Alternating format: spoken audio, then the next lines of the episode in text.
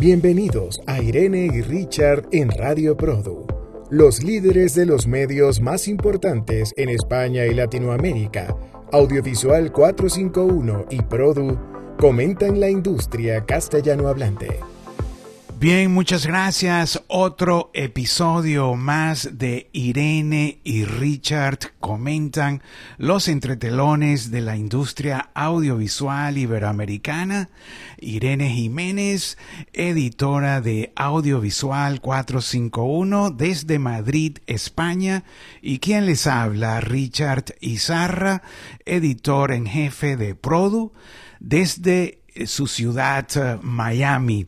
Y bueno, Irene, la verdad, gracias de nuevo, me encanta estar otra vez contigo.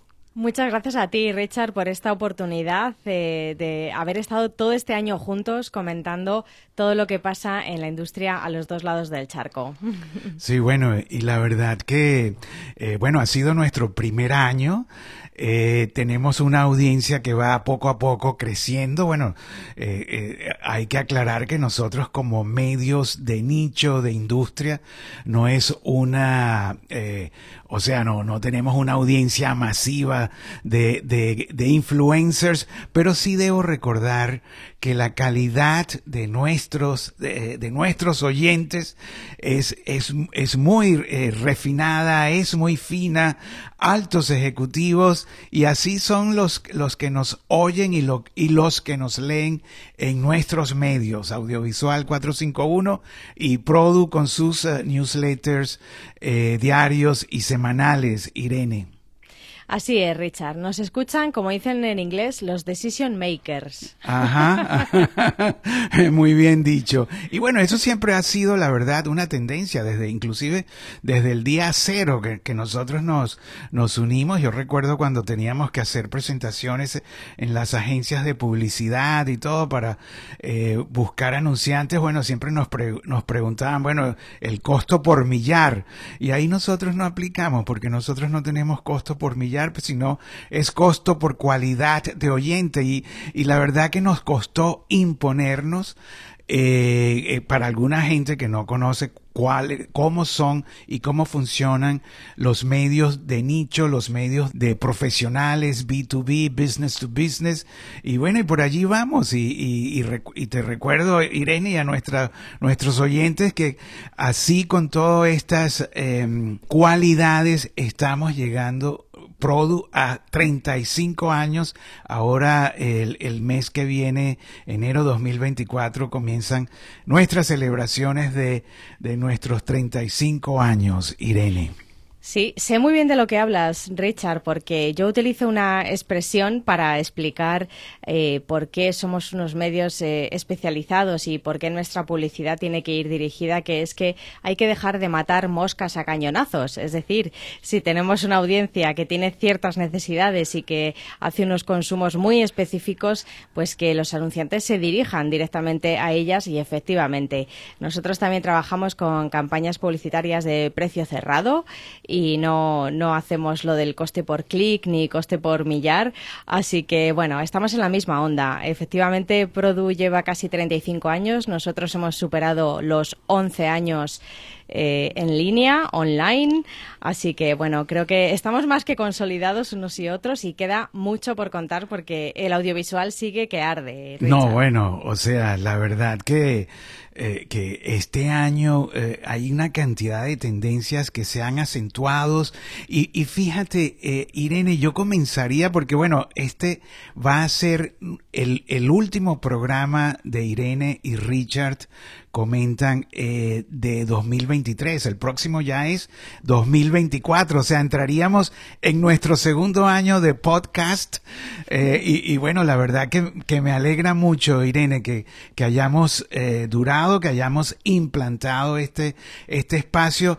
Y bueno, y para hacer un resumen, Irene, de, lo, de las tendencias de este año, yo comenzaría con dos noticias que llegaron hoy mismo a nuestra redacción.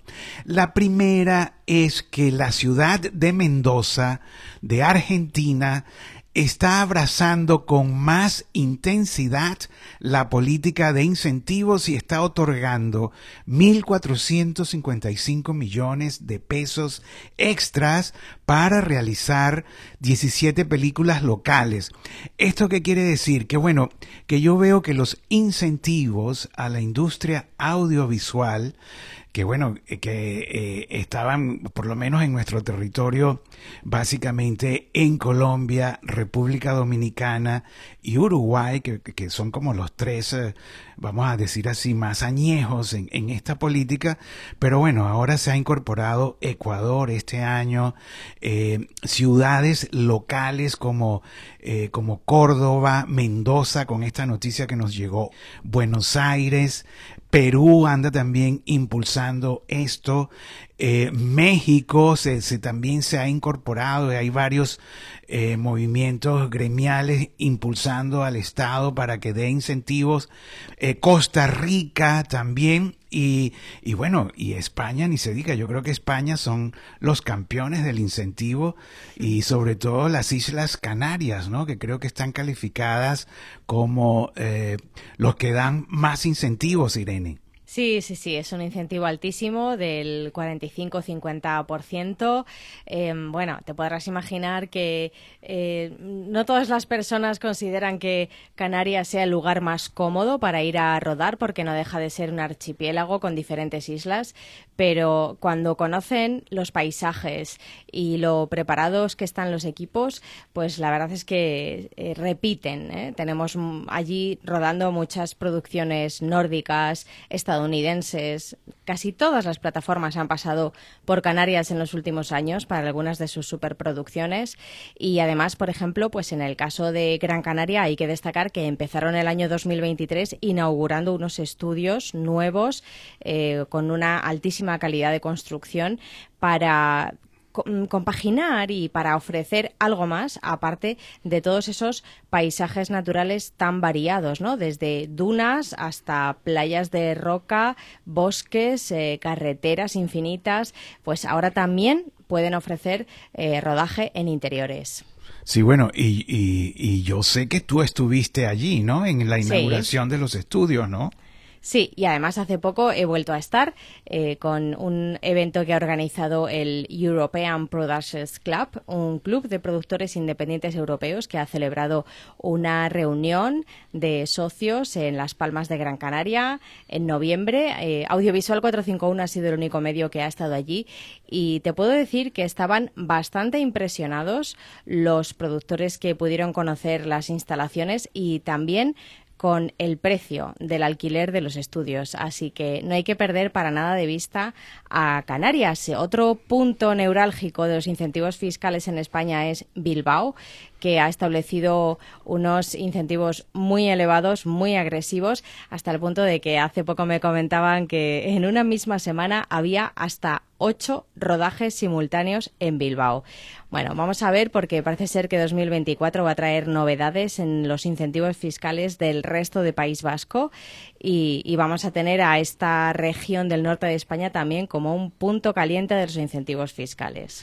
Esta noticia, Irene, de Mendoza, eh, eh, eh, una ciudad de provincia argentina, también reluce y da impulsa todo lo que es la producción en las ciudades de provincia, por lo menos en América Latina, ¿no? Que por lo general se desarrollan en las capitales, obviamente, pero las provincias, las ciudades del interior de, de las repúblicas latinoamericanas también comienzan a impulsar eh, eh, primero la producción local con incentivos locales a nivel de, de ayuntamientos, de, eh, de alcaldías, pero también tratando de traer producciones internacionales, eh, bueno, para tomar, eh, tomar ventaja de, la cantidad de locaciones que hay en la provincia, de la provincia. Es el caso de Monterrey, México, que bueno, que tienen un, un gran impulso y una gran política de producción local. Eh, hay organizaciones gremiales que pelean para no solo este, eh, producir en la provincia, sino también para llevarse producciones que se realizan en Ciudad de México, para otras ciudades como Guadalajara, Monterrey, repito, y, bueno, y muchas otras en México, pero asimismo en Colombia, Medellín, una, eh, como la segunda ciudad colombiana, también tiene sus propios incentivos, tiene sus propios estudios, sus propias locaciones, eh, eh, tienen sus propios em, campañas para traer producciones a Medellín. Igualmente está la ciudad de Cali en Colombia, eh, con otra geografía. O, sea, lo que quiero decir que además de los incentivos de provincia, también están las producciones locales para ser llevadas a estas ciudades, Irene. Sí, sí, sí, la verdad es que todo el mundo quiere un pedacito de la industria audiovisual. Sí, bueno, y, Miami, igual aquí donde yo estoy, Marco Girón, que es el Chief of Film and Entertainment del condado de Miami-Dade, o sea, eh, eh, Miami siempre se, se, relaciona con el condado Miami-Dade porque es Miami, Miami Beach, este, bueno, va, va un poquito al norte.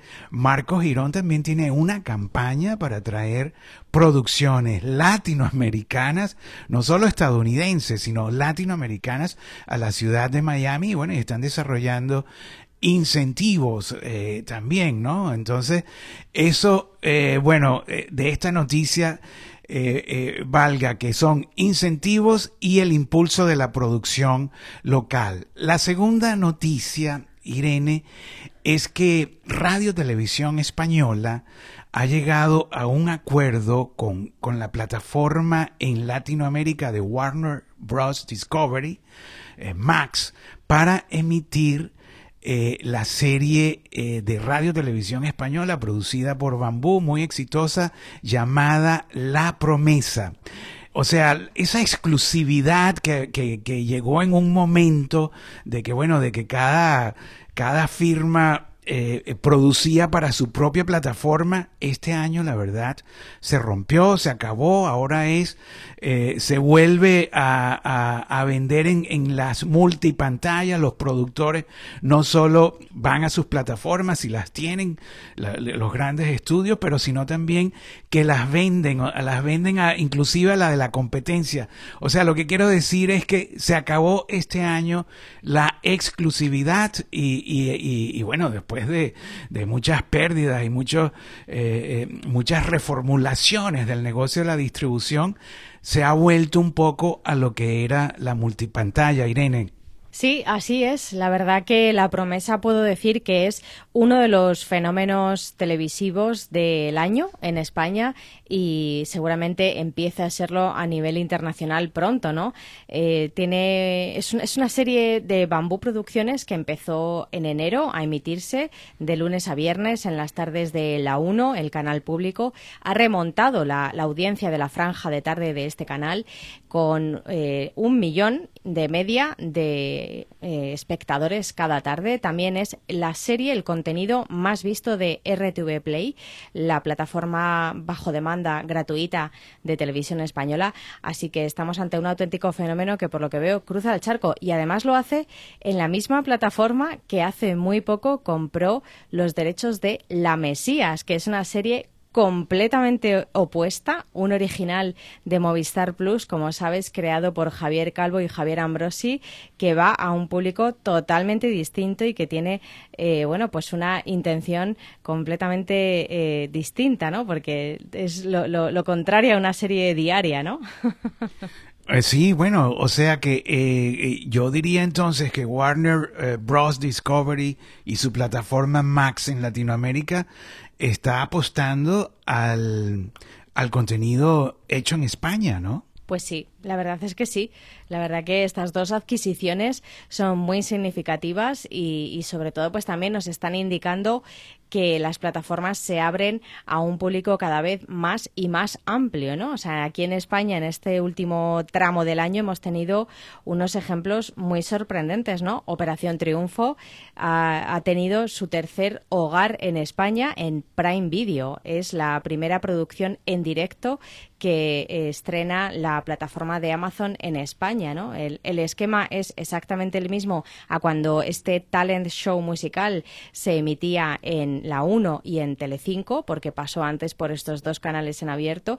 Y la única diferencia en Prime Video es que las galas son más cortas, pero seguimos con emisión semanal, programas post-gala, como lo llaman, resúmenes diarios. Eh, o sea, tremendo, ¿no? O sea, la, la, esencia de la televisión en abierto en una plataforma de pago, El otro ejemplo que tenemos es Netflix, que en cuanto vio que Telecinco ponía fin a Sálvame, este talk show que ha estado 14 años en antena, pues eh, se puso en contacto con sus colaboradores y bueno, pues eh, grabaron un docu-reality precisamente en Estados Unidos, eh, Sálvese quien pueda y bueno, pues se ha estrenado con cierta repercusión aquí en España, ¿no?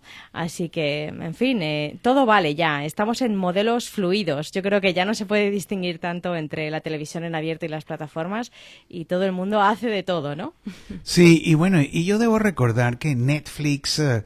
Eh, bueno, que fue la primera plataforma, eh, yo creo que a nivel mundial que apareció todos le estaban vendiendo el contenido a Netflix. Recuerdo Televisa, eh, bueno, estoy hablando de hace, no sé, 10 años por ahí, Televisa le vendió todo su contenido, igual Disney, o sea, eh, eh, todos los productores, por lo menos aquí en Latinoamérica, vieron un, nuevo cliente llamado Netflix y eso duró durante varios años cuando se dieron cuenta, epa, ¿qué va? O sea, me estoy quedando sin contenido, yo voy a crear mi propia plataforma. Y comenzaron a aparecer nuevas plataformas, Televisa creó su propia plataforma, Disney, y, bueno, y casi todos, ¿no? Y, y, y, después, se, después se dieron cuenta que como, que la cosa que como que no era así porque eh, eh, eh, aparentemente los hogares no tenían tanto dinero para pagar tantas plataformas mensualmente, ¿no? Y entonces, bueno, hasta que creo que a,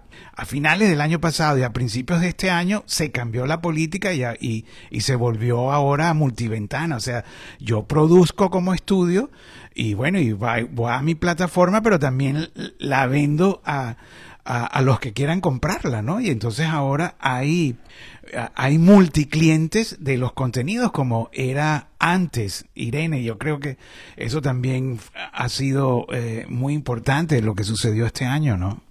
Pues sí, la verdad es que eh, el espacio expositivo del Palacio de Festivales de Cannes, cuando vamos a MIP TV y MIPCOM, ha quedado bastante redibujado, pero estamos volviendo a los orígenes, ¿no? Estamos volviendo a la distribución multipantalla, ¿no? Mismamente aquí en España, en el primer trimestre, tuvimos dos fenómenos, ¿no?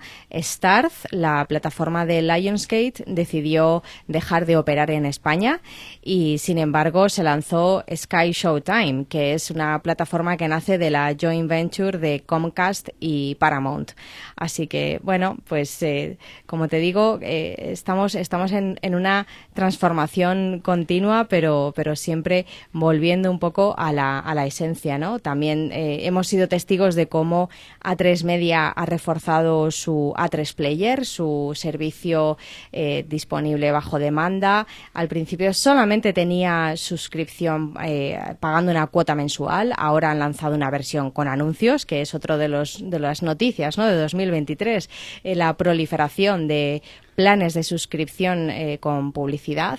Y, bueno pues eh, en 2023 A3 Player ha lanzado 13 series. Por su parte Movistar en agosto Movistar Plus mejor dicho en agosto inició una nueva etapa porque se configuró como una plataforma de streaming a la que te puedes eh, suscribir de manera individual, sin necesidad de contratar ningún otro servicio de telefónica, ni el servicio de Internet para casa, ni la tarifa de teléfono móvil.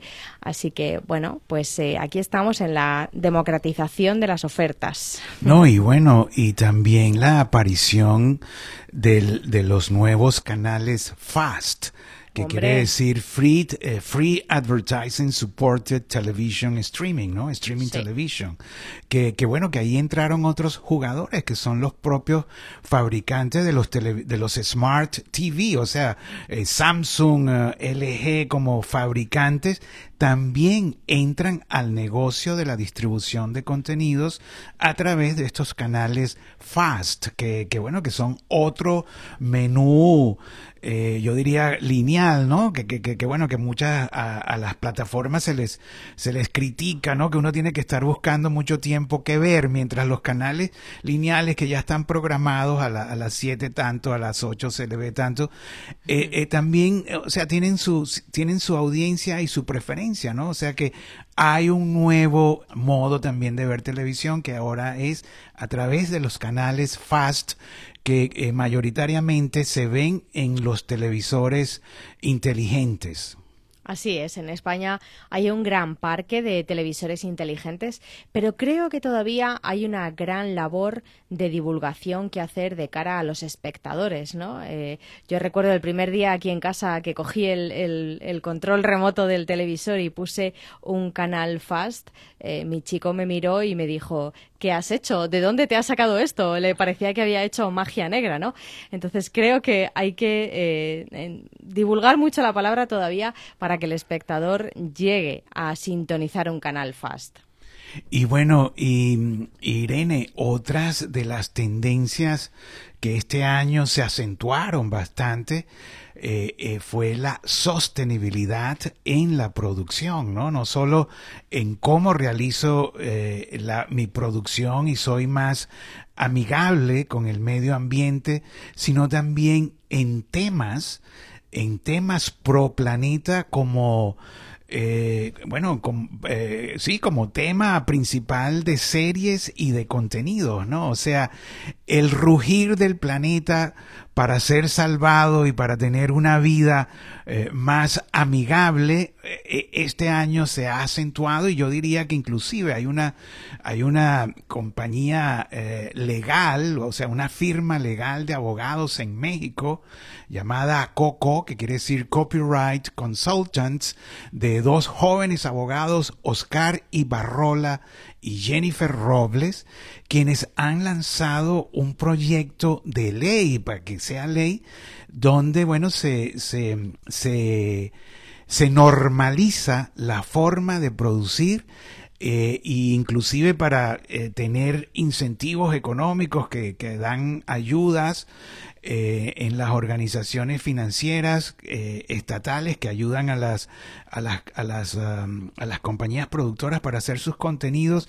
Si no cumplen la normativa de la sostenibilidad no tienen acceso a esos fondos. Y bueno y hay todo un movimiento sostenible mundial que este año creo que también se ha acentuado Irene Sí, sí, sí, desde luego. A mí es un tema que a nivel personal me tiene un poco preocupada porque en este 2023 he hecho nada menos que 16 viajes de trabajo, la mayoría en avión. Así que yo creo que para compensar mi huella de carbono voy a tener que trabajar muy duro en el futuro o en el presente incluso.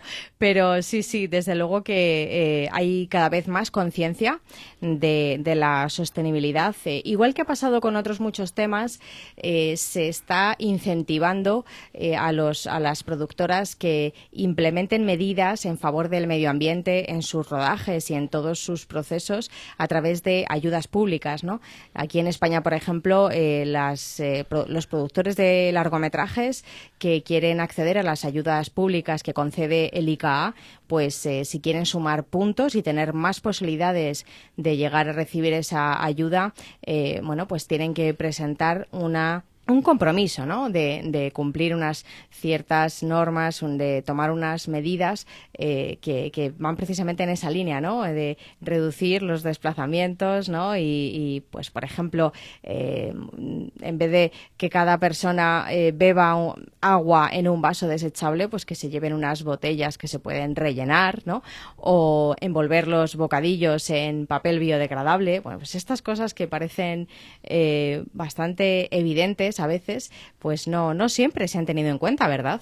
No, y ayudan, ayudan un montón, la verdad, o sea, en el, eh, en el reciclaje, en todo. Y otra tendencia, Irene, que yo veo uh, eh, este año que también se acentuó, se, se, eh, se puso más fuerte, es el poder de las mujeres, el poder, el poder de las mujeres de nuestra industria empoderadas a través de organizaciones de mujeres, a través de, de temática eh, femenina, eh, eh, además, este, bueno, están ganando cada vez más ah, poder en puestos ejecutivos, hay más directoras, más directoras de fotografía, inclusive en, puestos que, que, antes eran netamente de los hombres, como los, los gaffers, los asistentes eléctricos, los que montan las luces, ¿no? Donde hay este,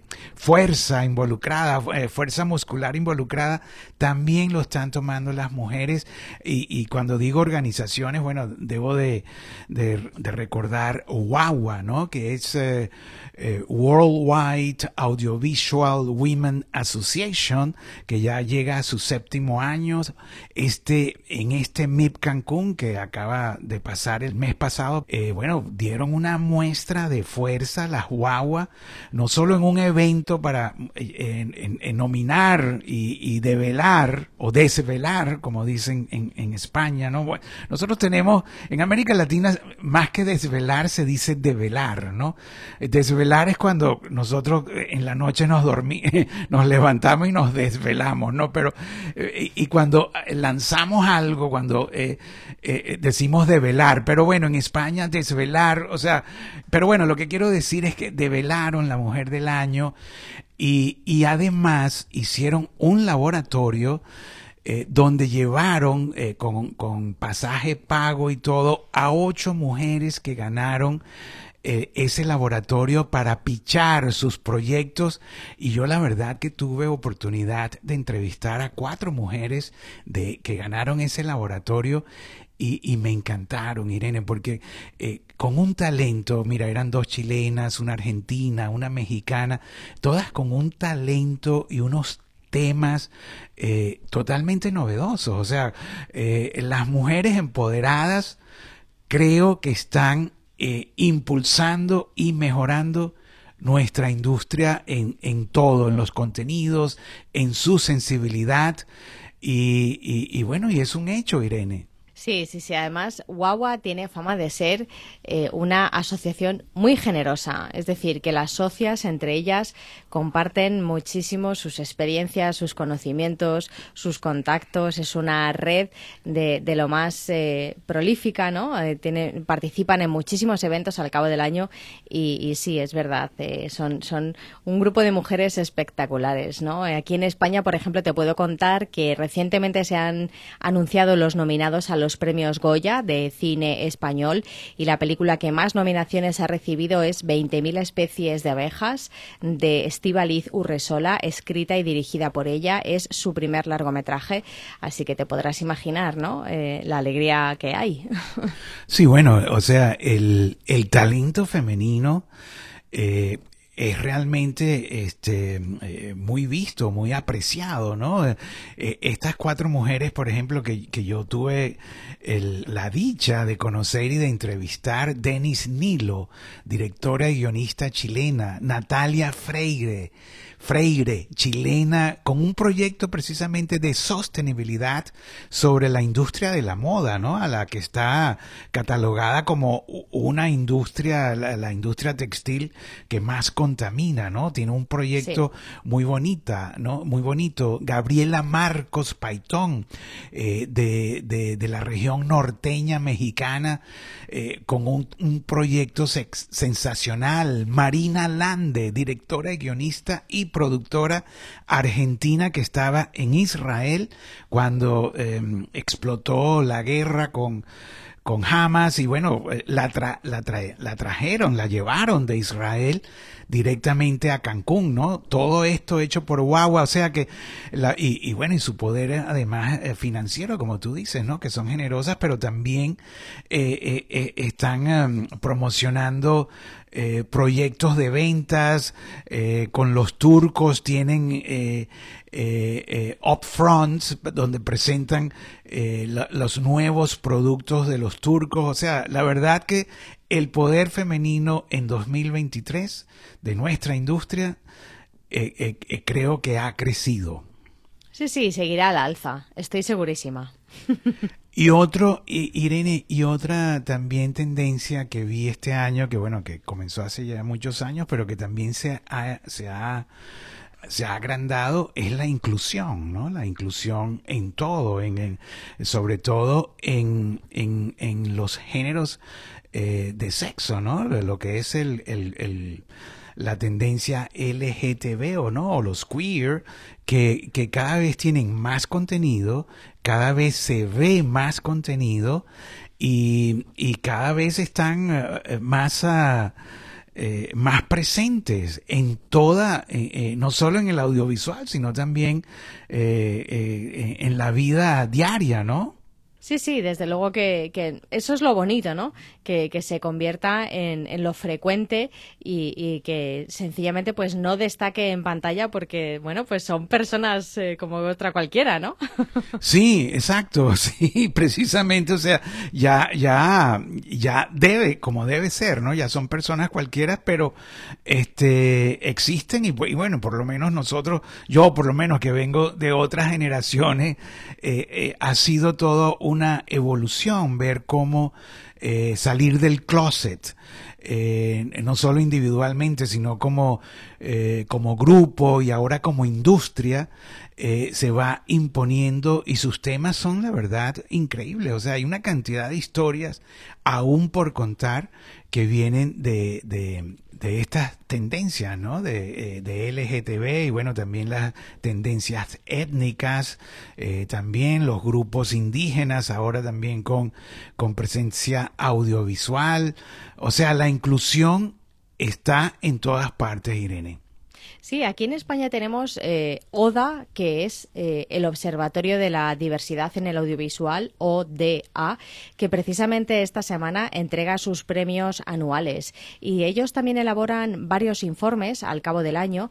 Eh, recientemente, hace muy poco, han lanzado el primer informe sobre gordofobia, es decir, han hablado de la poca representación que hay en la ficción española eh, de personajes pues que, que, tienen obesidad o que simplemente tienen sobrepeso, ¿no? Eh, esta manía, ¿no? De que seguir los cánones marcados por no sé muy bien qué, también en las pasarelas de moda, ¿no? Tan criticado.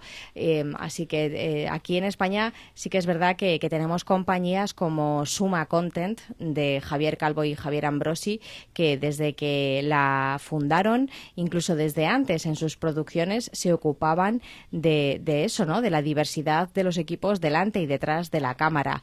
A finales de este 2023, A3 Player va a estrenar Vestidas de Azul, que se presenta como la continuación de Veneno. Veneno, como muchos de nuestros oyentes recordarán, es la historia, el biopic de Cristina Ortiz, La Veneno, una mujer eh, transexual que fue icónica en los años 90 en España y ahora Vestidas de Azul cuenta la historia de seis mujeres transexuales en la España de los 80 y actualmente. Son dos líneas temporales en que así se puede comparar cómo ha evolucionado o no la sociedad española. Sí, yo ahí también puedo eh, remarcar que hay una serie que, que vi hace poco en, en, Prime Video, en Amazon, llamada Calle y Poché sin etiquetas. Que, bueno, que une varias cosas, ¿no? Primero, eh, es una especie de reality hecho en series, ¿no? Que también eh, los realities se, se, se, vuelven ahora eh, más populares en las plataformas. Luego, el tema de esta serie son de mujeres gay. Eh, además muy bonitas, eh, eh, el, el, el, todo el tema y, y toda la, la, trama es sobre ellas y sus amigas y amigos, eh, todos de la comunidad LGTB, pero muy jóvenes, se enfrentan a sus padres para eh, bueno, decirles que, eh, papá, soy gay, mamá, o sea, estoy en otro mundo, quiero que me apoyes, ¿no? Muy humana, además, muy bien fotografiada. Eh, eh, realizada además por, por, varias empresas en coproducción, entre ellos eh, Latin We, de Luis Balaguer y Sofía Vergara, de Miracle, de Pedro Dávila, de Nonstop con Patricio Rabuffetti, de Dana, perdón, de Dana, una productora también de, de mujeres eh, de mujeres LGTB, eh, entre ellas Liliana Moyano, que dirige una, eh, dirige varios de, esos episodios, pero Irene, mira, súper bien bonito, además del reality, temas juveniles de LGTB, bien fotografiados, realizados en Colombia, todas, todos son colombianos, jóvenes, talentosos, salieron de, de, una universidad de arte, la Universidad del Rosario, el Departamento de, de Arte y, y, de Técnica Teatral llamada Missy en honor a una, a una famosa actriz que, que murió ya, entonces se llama el Departamento Missy. Pero mira, súper bien, la verdad. Además visitan muchos lugares de Colombia, muchas ciudades eh, y dentro de Bogotá, la ciudad, muchos lugares bellos, o sea, súper bien fotografiada, la gente linda, los temas súper modernos, eh, muy humanos. Yo dije, wow, calle, calle y Poché, que son el, nombre de dos, ah, de dos colombianas que se han convertido en abanderadas de la comunidad LTV. Luego hay otra pareja también que tienen un programa así de radio como nosotros, de podcast, eh, que hablan, bueno, de temas diarios también. Eh, eh, la verdad que me encantó y dije, wow, esto es súper moderno, es súper actual. Sí, sí, es que además son producciones que tienen casi carácter social, ¿no? Por, por, todo lo que nos enseñan y cómo nos ayudan a abrir la mente, ¿no? bueno, Irene, ¿y, ¿y qué tal? Y si yo te preguntase cómo, cómo se perfila este 2024? Wow, me encantaría tener la bola de cristal, pero creo que vamos a seguir sorprendiéndonos cada semana. Mismamente, eh, este 2023 ha supuesto el, el, inicio de la nueva era de Mediaset España, ya sin Paolo Basile, después de más de 20 años al frente de la compañía. Ahora tenemos a Alessandro Salem. Eh, también Mediaset España ha sido absorbida por su, por su matriz italiana. Así que, bueno, pues eh, supongo que en este sentido Telecinco, sobre todo, seguirá eh, luchando por recuperar el liderazgo de audiencias que ahora mismo tiene Antena 3 en España eh, y con, con la 1 de Televisión Española como segundo canal más visto, ¿no? Creo que seguiremos viendo muchos estrenos en plataformas de streaming y también en los canales de televisión. A lo mejor hacia 2025 se rebaja un poco el volumen de rodajes y de producciones, pero fíjate, o sea, ya solamente 2024 tenemos nada más empezar tres estrenos bastante potentes de ficción española. Tenemos Zorro en Prime Video, Cristóbal Valenciaga en Disney Plus y Galgo en Movistar Plus, que creo que las tres prometen bastante, ¿no? Cada una con un nivel de producción distinto, pero todos muy elevados, ¿no? Eh, bueno, yo preveo seguir viajando bastante, eh, seguir conociendo a muchas personas. Eh, va a ser el año también en el que, bueno, pues por ejemplo, ITV eh, va a poner eh, en práctica esta nueva compañía que ha abierto en España, ITV Estudios Iberia, con Natalie García al frente, quien ha estado muchos años ocupándose de Fremantle España. Y también una de las noticias recientes es que el grupo francés Satisfaction se ha lanzado en España, Portugal y Latinoamérica, es decir, en lo que llaman Iberia eh, Iberia ampliado a Latinoamérica eh, con Daniel Domenjó al frente, que dejó a finales de octubre Media Crest, la productora española que, se ocupa de, por ejemplo, El Cazador, el concurso de la 1 y que está también preparando su primera serie de ficción. Y bueno, pues un mes después, Daniel Domenjó nos ha sorprendido a todos poniéndose al frente de, esta nueva aventura. Así que bueno, pues como ves, las eh, multinacionales siguen con la mirada puesta sobre España Richard. No, y, y, hay, y hay un hecho, Irene, es que la gente normal o sea, todos nosotros estamos viendo más uh, contenidos en las pantallas, multipantalla, en el teléfono, en el iPad, en la computadora, en el televisor inteligente. Yo recuerdo un periodista mexicano, Álvaro Cueva, que me decía, no, Richard, yo no sé cómo hace la gente, pero la gente está viendo más. Ven este, ven plataformas, ven televisión abierta, ven YouTube, ven todo. O sea, y, y, y, y precisamente cuando como comenzamos este programa diciendo que eh, eh, las ciudades locales, la provincia están impulsando eh, la producción local y que vengan eh, producciones internacionales por incentivo es porque todo el mundo está viendo que la gente pasa más tiempo en las pantallas y se está viendo más y hay un negocio y, y, y, y no y si hay algo que impulsa el turismo son sus contenidos en ciudades que se ven. O sea, cuando yo hablo de Calle y Poché, eh, que Calle es, bueno, Daniela Calle y Poché es la, es la otra, la compañera, ¿no? Que tienen siete años juntas y comparten en un canal YouTube lo que es eh, eh, vivir dos mujeres jóvenes y bueno, y todos los conflictos que tienen y cómo los resuelven. Además, una es cantante. Bueno, pero cuando presentan Cartagena, presentan La Calera, presentan Girardot, o sea, lo presentan además con una belleza que impulsan el turismo local. Sí, bueno, eso a los vecinos no les hace tanta gracia, ¿eh? Que yo sé de algunos puntos de España que están muy contentos de haber albergado el rodaje de series como Juego de Tronos, pero cuando las calles se les llenan de turistas no están tan conformes.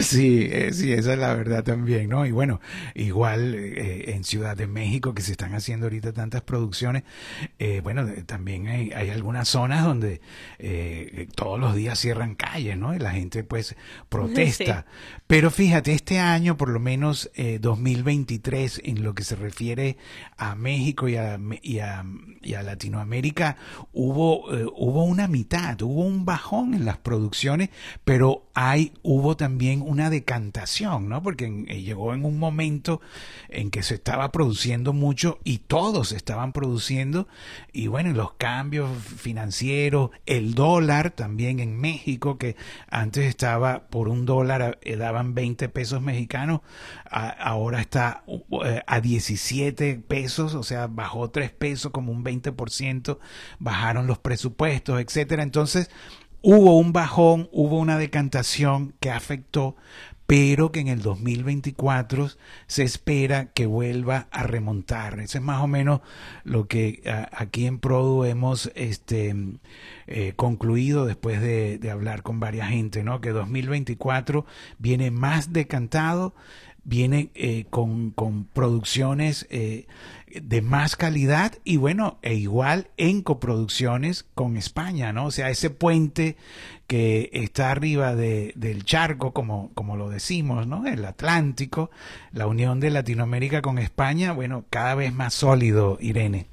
Hombre, sí, la verdad es que la inflación es muy preocupante, no, no solamente para las familias, ¿no? Aquí, como decimos en España, en la cesta de la compra, sino también, pues, para estas superproducciones, ¿no? Que se necesita tantísimo dinero para, para hacerlo bien, ¿no? Y que todo el dinero se vea reflejado al final en la pantalla, ¿no?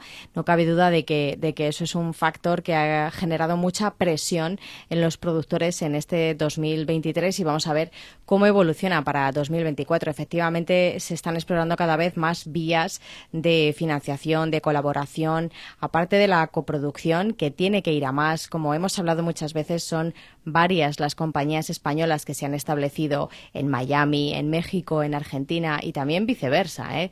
Eh, pues yo creo que en 2024 vamos a ver a las marcas que tradicionalmente han sido anunciantes y han optado por bloques publicitarios tradicionales al uso, eh, las vamos a ver más involucradas en la creación de contenidos. ¿no? Barbie es solo el comienzo. bueno, y otro también, eh, otro fenómeno eh, no tan grande, pero es la aparición de los eh, de las de los entes financieros que comienzan privados que comienzan a, a, dar dinero a producciones que tengan potenciales, ¿no? Y bueno, hay todo como una guía para saber cuáles son las potenciales, etcétera. Pero cada vez hay más eh, en, instituciones financieras privadas al servicio de los contenidos, por ejemplo, por lo menos aquí en Latinoamérica. Sí, sí, sí, sí, así es, Richard. Bueno, Irene, entonces que ya, este, nada, nuestro eh, último programa del año, esperemos que en 2024 sigamos eh, interpretando nuestra industria, comentándola, eh, asesorando a, los que nos a los que nos oyen por lo menos eh, eh, tratar de abrirle algunos algunos puntos de conocimiento no más o menos eso no es que es nuestra misión como comunicadores no Así es, a mí hay muchas personas que me dicen, no tengo tiempo para leer todo lo que publicas. Bueno, pues mira, con este podcast te lo pones de camino al trabajo, mientras eh, sales a correr o a hacer un poco de ejercicio, o mientras estás cocinando la cena por la noche, y seguro que, te enteras de unas cuantas cosas. Así que será un placer seguir hablando contigo eh, cada, cada 15 días o cuando sea, Richard, eh, en nuestros viajes, en nuestras oficinas.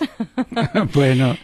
La verdad que ha sido un gusto, Irene, compartir este año contigo eh, estos comentarios. Este, y bueno, nada, o sea, queda despedirnos, desearles eh, felices fiestas. Nosotros como medio, en, yo creo que ya en dos semanas más entramos en las vacaciones de de diciembre, ¿no? Que, que es eh, eh, Navidad, Navidad y bueno, Navidad cristiana, ¿no? O, católica y luego el, el, el, año que el fin de año, ¿no? Y el fin de año y año nuevo, ¿no? Navidad y año nuevo, como como se llama tradicionalmente en, en Latinoamérica, ¿no?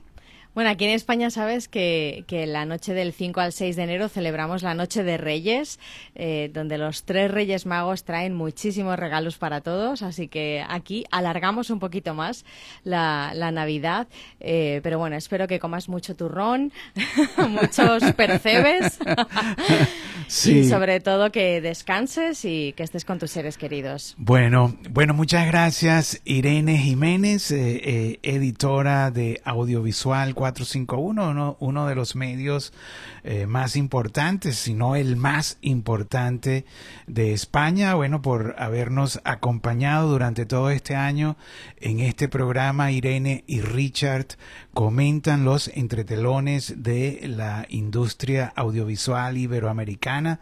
Eh, como siempre decimos, el idioma castellano es nativo de, de, unas 500, 500 millones de personas, esos más o menos los números oficiales, pero hay 250 millones extras que no son nativos, pero que aman el castellano, siguen sus contenidos y nosotros eh, eh, hemos sumado esas dos cifras y nos da 750 millones es nuestro, nuestro universo que habla nuestro idioma y nosotros como medios cubrimos a los productores y distribuidores que hacen esos contenidos en esta lengua castellana para todo este universo. Y bueno, y queremos este, influenciar eh, con todos estos temas de sostenibilidad, inclusión, los temas modernos, eh, para, bueno, hacer un mundo mejor, Irene. Así es, Richard, así es. Bueno, muchas gracias, Irene. Entonces será hasta enero del 2024, en, que, que bueno, que, nosotros comenzamos aquí en, en América con, con dos eventos en Miami, ¿no? Content Américas y lo que llaman el NATPE, que bueno, que regresa una, una semana uno y otra semana el otro. Eh, vamos a ver cómo nosotros como, eh, como medio vamos a cubrir los dos. Cada uno tiene su propio menú de conferencias, de asistencia, de eventos y eso sucede a partir de, de la segunda semana de enero. De, bueno, de la, de la primera quincena de enero 2024 estaremos aquí cubriendo los, los eventos. NATPE, como saben, es el National Association de Television Programming Executive, es una es, eh, eh, una, un ente estadounidense que agrupa a todos los programadores y bueno, tiene pues, muchísimos años, ¿no? Content Americas es nuevo, pero ha llegado con mucha fuerza y los dos se realizan en Miami ahora en enero 2024. Nada, Richard, tienes que coger fuerzas. Así que, nada, mucha suerte y por mi parte, pues hasta el año que viene, ¿no? Hasta el año que viene, Irene. Muchas gracias. Ha sido todo por hoy. Irene Jiménez y Richard Izarra en Radio Produ. Los líderes de los medios más importantes en España y Latinoamérica, Audiovisual 451 y Produ, comentan la industria castellano hablante. Escucha más programas y mantente conectado en radioprodu.com.